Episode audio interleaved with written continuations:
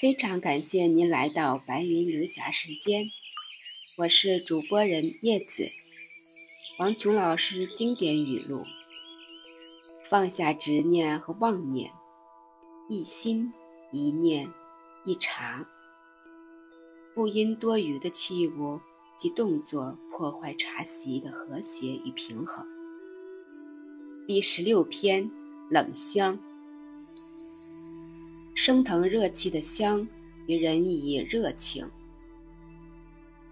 它润泽着情感；而冷香却给人一种理智。这种香气贴人心脾，夺人魂魄，忘记不得。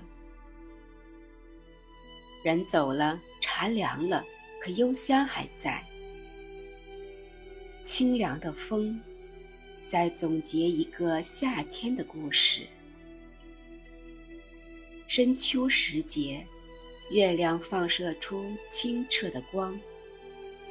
仰望天空，一条高挂的河，星星似乎停止了眼睛的眨动，各自专注地想着心事。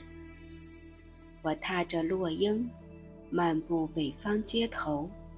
没有更多的热闹牵动视线，只管走自己的路。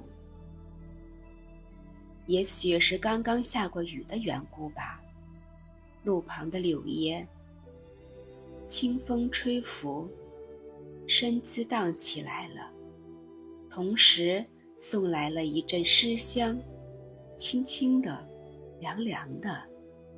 一个夏季都在燥热的气候下。没有温差，只是一个劲儿的热，有时给人以很腻歪的感觉。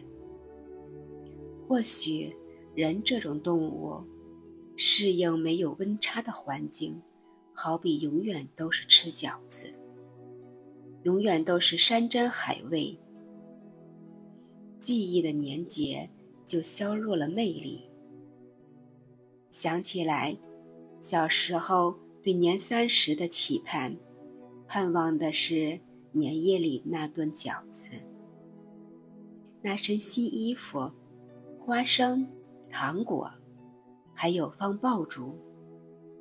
一年当中只有那一天可以不睡觉，打灯笼，放小鞭儿。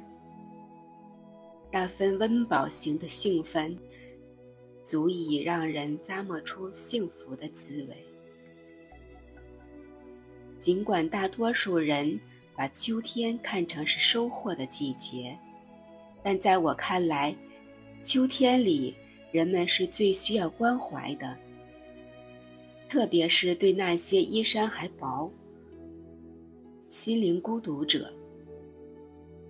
一叶落花，能带出一段心酸的往事，一段一段的故事，诞生在一年四季里。春天的成为童话，夏季的凝成诗篇，冬天的写成凄冷的散文。现实的转换成精神的，心灵于是有了季节。细雨复来，敲心灵之窗。当所有发生的都已成往事，往事中的主人公。应该如何生活？难以释放的旧日情怀，被秋风吹打着，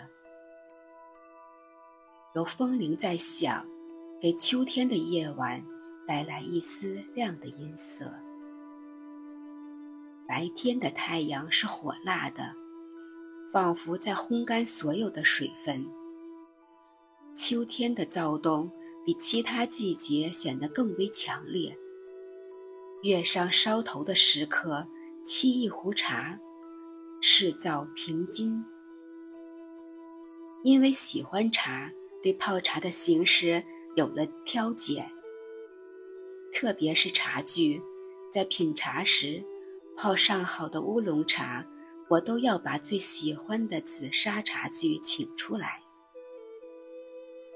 我喜欢紫砂茶具的原因很简单。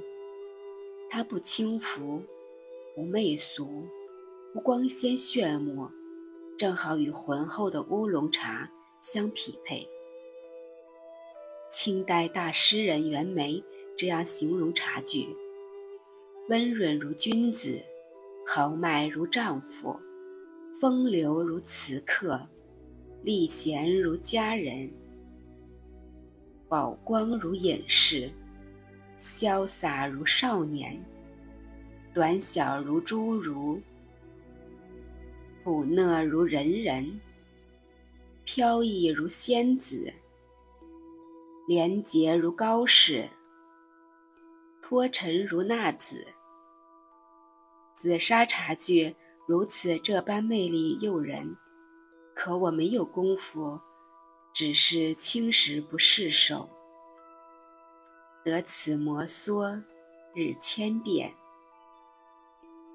拿出朋友从武夷山带来的大红袍，拨入壶中，在洗去浮尘的时候，我已沉醉在冲泡过程的喜悦之中。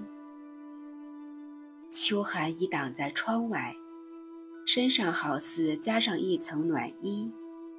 一杯热茶入腹，身上顿觉暖暖的。浓苦过后，一两杯琥珀色的茶汤，便使自己怡情悦性了。大红袍需热饮，随泡随喝，徐徐咀嚼体贴它的真味。然而，香气却留在杯底，到了冷的时候，才能闻到大红袍香的纯度。方能品出颜韵花香，高贵品质。月光在空的茶盏里，似乎在邀约着什么。捧起空杯，打量着，若有所思，也若无所想。一股香气散入鼻翼，灵魂为之激动。这是一股冷香。一种冷峻的香，叫人调整一下坐的姿态。那种香直奔心门，升腾热气的香，于人以热情，它润泽着情感；而冷香却给人以一种理智。这种香气贴人心脾，夺人魂魄，忘记不得。人走了。茶凉了，可幽香还在。秋天是思索的季节，有茶的冷香帮忙，浮华的、虚假的丰硕，随落叶而去，埋入土中，化作明年的春泥。殷实的秋天与心灵的春天相拥，只是时间和距离的问题。对于心灵，冬天的寒冷就不算什么了。非常感谢您的聆听，借茶修为，以茶养德，叶子敬茶。